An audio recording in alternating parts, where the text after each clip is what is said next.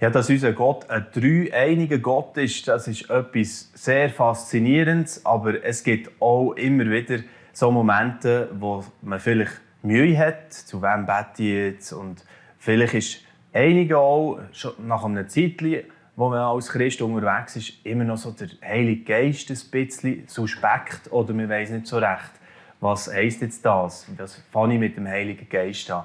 Und darüber darf ich heute mit dem Thomas Herri reden der auch selber sehr, sehr äh, schwierigen Anfang, könnte man sagen, mit diesem Thema hat, noch in jungen Jahren. Heilig Geist und was heisst jetzt das, wie gehe ich damit um? Und äh, es freut mich sehr, dass wir da ein bisschen zusammen eintauchen können, was du erlebt hast und wie du das heute siehst, auch als Theologe, als, als Autor und, und Mentor von, von vielen Leuten, die sicher auch die Frage manchmal beschäftigen. Was ist denn so die erste Zugang, die erste Berührung mit dem Heiligen Geist genau gesehen oder was ist schwieriger daran gesehen, Thomas? Also der Anfang war eher, wie soll ich sagen, unspektakulär gewesen. Ich bin in der Landeskirche gross geworden, bin im Kontext von der Landeskirche habe meinen ersten Schritt gemacht im Glauben von einer Jugendgruppe.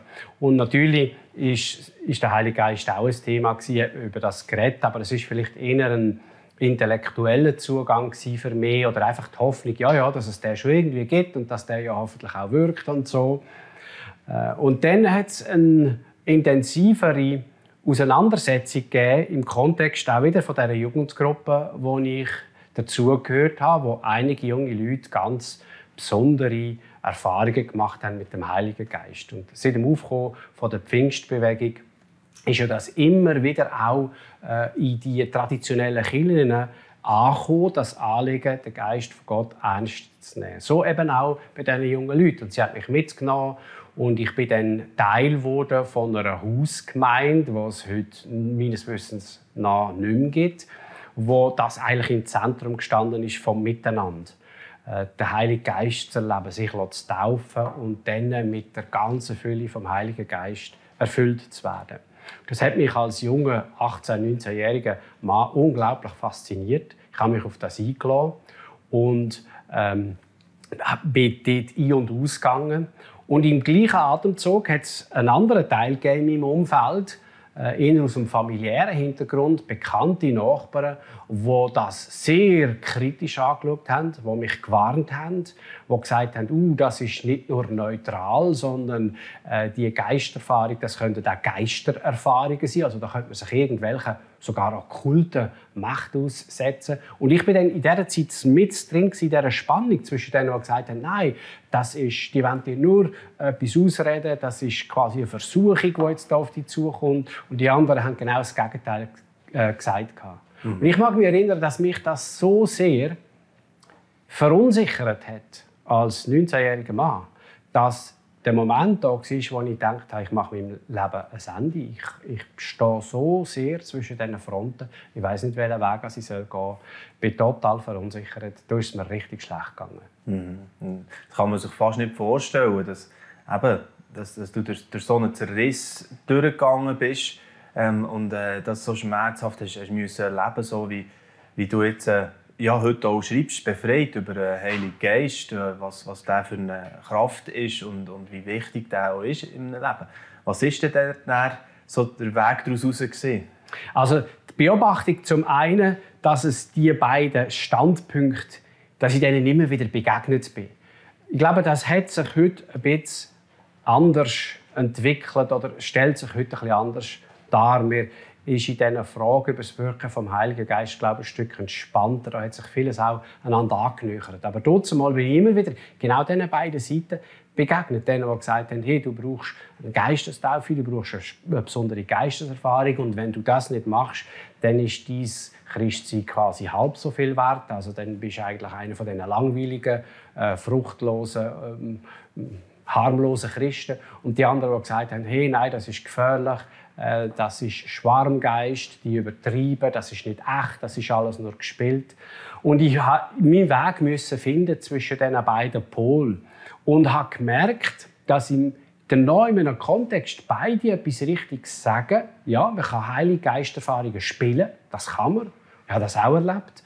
Und gleichzeitig aber ist er eben eine Dimension, die unser manchmal so normale und geordnete Schweizer Leben auch gehörig durcheinanderwirbeln und das gerne auch tut. Äh, und ich musste lernen, von beiden Seiten das Gute zu nehmen und mich nicht einfach nach links oder nach rechts zu schlagen. Mhm. Also so ein bisschen meidet die Extreme im Umgang vielleicht ja. auch mit, mit dem Heiligen Geist. Ja, ja äh, Ausbildung gemacht, eine theologische, wo der Dozent dort hat gesagt auch zur Apostelgeschichte. Dort hier wird ja das häufig auch gebracht, oder? Meine, dort hier kommt das, die Ausgießung vom Heiligen ja. Geist, oder? Gerade am Anfang von, bei der Apostelgeschichte. Und äh, Pfingsten ist ja, ist ja das Fest, wo, wo wir auch feiern dazu. Und ich gesagt, eigentlich könnte man das Kapitel nicht nennen, äh, die Taten der Apostel, sondern die Taten des Heiligen Geistes. Was haltest du von dem? Mir das noch interessanter Gedanke. Ja, ja, ich würde sagen, denn im Grunde genommen ist er die treibende Kraft von dem, was nachher passiert. Oder? Mhm. Vor Pfingsten sind die Jünger relativ gelähmt, perspektivenlos, ängstlich, verunsichert. Und nachher kommt etwas Gewaltiges im Gang, das sich heute über die ganze Welt erstreckt. Und darum kann man sagen, das ist im Grunde das sind die Taten des Heiligen Geistes. Mhm. Etwas, was mir dabei ganz, ganz wichtig geworden ist, und das habe ich dank der Apostelgeschichte verstanden, nämlich, dass überall dort der Heilige Geist in einem ganz besonderen Maß über unsere normalen Erfahrungen heraus wirkt, also übernatürlich wirkt im Leben von Menschen, physisch erfahrbar wirkt im Leben von Menschen, dass er das ganz besonders dort gerne macht, wo sich Leute aufmachen und sich für das Reich von Gott engagieren. Es ist also eine Art Befähigung zu dem, was die Apostel auch erlebt haben, nämlich den Jesus in die Welt zu tragen. Mhm. Es ist nicht etwas, und so habe ich das ist mir das auch immer wieder begegnet. Es ist nicht einfach etwas, wo mir jetzt heute, weil mein Leben gerade ein bisschen langweilig ist, ein gutes Gefühl gibt oder irgendeine Heilung gibt. Nichts gegen das. Ich nehme das gerne auch in Anspruch, wo Gott das schenkt. Aber das ist nicht das Primär. Es geht gar nicht so sehr um mehr. Es geht um das Reich von Gott. Und wenn es Menschen, wenn es mehr um das Reich von Gott geht, dann kann ich und darf ich und soll ich damit rechnen, dass da Übernatürliches passiert in diesem Kontext. Also da, da fällt mir jetzt etwas ein aus dem Alten Testament. Da könnte man sagen, es ist wie das mit dem Mantel vielleicht eine Art, wo, wo, wo der Elisa übernimmt auch. Und ähm, wenn, man, wenn man wagt, sozusagen rauszustehen in eine Verantwortung, das würde ich für das sprechen. Ganz genau. Dass man, dass man damit total rechnet, dass, ja. dass, dass dann die Kraft ja. kommt. Dass, ja, dass das, ganz genau. Aber man muss es eigentlich wie zuerst äh, wagen aus, aus dem Sofa auf, mhm. aufzustehen oder aus dem was auch immer. Und, und dann hast du das erlebt oder beobachtet, dass das häufig so Richtig. Es ist immer quasi eine Befähigung, um loszulaufen, um in die Sendung, in den Auftrag, wo Gott uns Menschen gibt, äh, den können Wort zu nehmen, weil der übersteigt immer all unsere Kreativität, all unsere Weisheit, all unsere Ressourcen. Wir brauchen das einfach, um können, äh, als die, ja, dort mal ja wirklich marginalisierte Bewegung, und sie ist es heute zunehmend auch, um da trotzdem den Platz einzunehmen, wo Gott uns in dieser Welt gibt. Aber es ist nicht, und das ist für mich eine wichtige Lernerfahrung, es ist nicht einfach, damit ich jetzt auch noch irgendeine spezielle Erfahrung mache. Dann bleibt es bei mir selber stehen. Und ich glaube, dass sich dort Gott verweigert beziehungsweise dass ich dann muss anfangen spielen, als wäre es wirklich so und es ist dann vielleicht nicht so. Aber ich erlebe das schon selber auch genau dort, wo, wo ich weiß, jetzt geht es um etwas, wo im Reich von Gott dient. Dort erwarte ich das einfach und ich bitte darum. Und es ist mir eigentlich gleich, ob ich es dann auch gerade sehe, etwas spüre. Das ist mir heute richtig Schnurz. Ich glaube einfach, dass es geschieht. Und ich erlebe da und dort, dass es geschieht. Und dann freue ich mich von Herzen drauf. Also du würdest schon sozusagen ähm, heute ja, bei dir eigentlich äh, so beschreiben, dass du nicht mehr abhängig bist von irgendwelchen sozusagen ähm, äh, Offenbarungen vom Heiligen Geist oder dass sich das, das muss sich so und so manifestieren, muss es spüren und so weiter. Nein, ich muss es überhaupt nicht spüren. Hauptsache das Reich von Gott ähm, baut sich und geht weiter. Mhm. Und wenn ich es darf sehen, bin ich natürlich dankbar, freue mich jedes Mal. Aber ich mache es nicht davon abhängig von dem, was ich jetzt gerade sehe. Äh, es gibt die schöne Geschichte auch von Elia und seinem Diener Gehasi, äh, wo sie bedroht sind von irgendwelchen Finden. Und dann irgendwann betet der Elia für einen Gehasi und sagt, weil er all die Engel sieht wo sie bewachen. Dann sagt er äh, zu Gott, öffne ihm die Augen, dass er das sieht.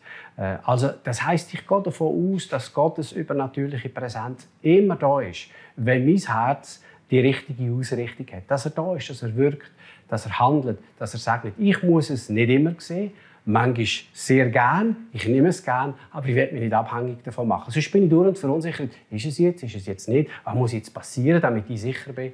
Ähm, da habe ich eine gewisse Gelassenheit gefunden. Aber ich rechne damit, 100 Prozent. Sehr schön. Das äh, Bild, glaube ich, das nehmen wir gerne mit. So. Also, wir, wir brauchen eben den Heiligen Geist schon, aber nicht so, wie es vielleicht manchmal äh, so daherkommt, nicht als Show-Effekt oder nicht als irgendwie noch so Spektakel, wo, wo, wo er das und das kann, kann beweisen oder weiß nicht was jetzt direkt, sondern, sondern wirklich für unseren Dienst, unseren Auftrag zu erfüllen. Super gesehen, ähm, mit dir können ein bisschen über das auch dürfen reden hier. Ähm, merci vielmals, Thomas Herri.